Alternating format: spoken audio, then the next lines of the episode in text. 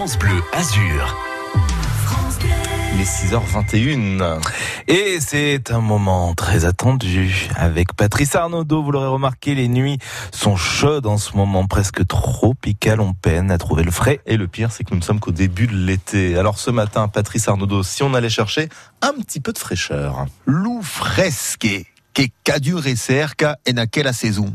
Les premiers touristes notent au XVIIIe siècle qu'on ne fait rien ici entre midi et 5 heures de l'après-midi car la chaleur est trop accablante. Un comme en Espagne, tutti boutiques eront fermadi après miedju. Pour parler de la fraîcheur, il y a d'ailleurs une jolie expression en occitan. Sorti à la Serena. En Languedoc, un temps devient serein lorsque l'atmosphère se rafraîchit, lorsque l'air y est enfin respirable.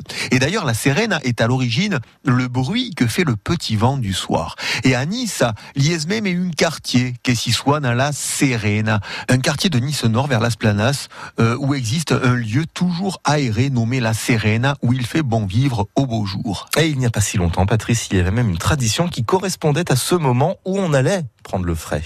Cala la Cadiera descendre la chaise et aller papoter avec les voisins dans la rue ou dans la cour de l'immeuble. À Ur, la télévision et l'ordinateur en remplaçate et à quelle tradition, et pourtant rien ne vous empêche de descendre la chaise des cala la cadière à par là au Vésir, et je suis sûr que vous direz des choses au moins aussi intéressantes que celles qui se disent parfois à la télé ou sur Internet. Ou à la radio sur France Bleu Azur. Merci beaucoup Patrice Arnaudot.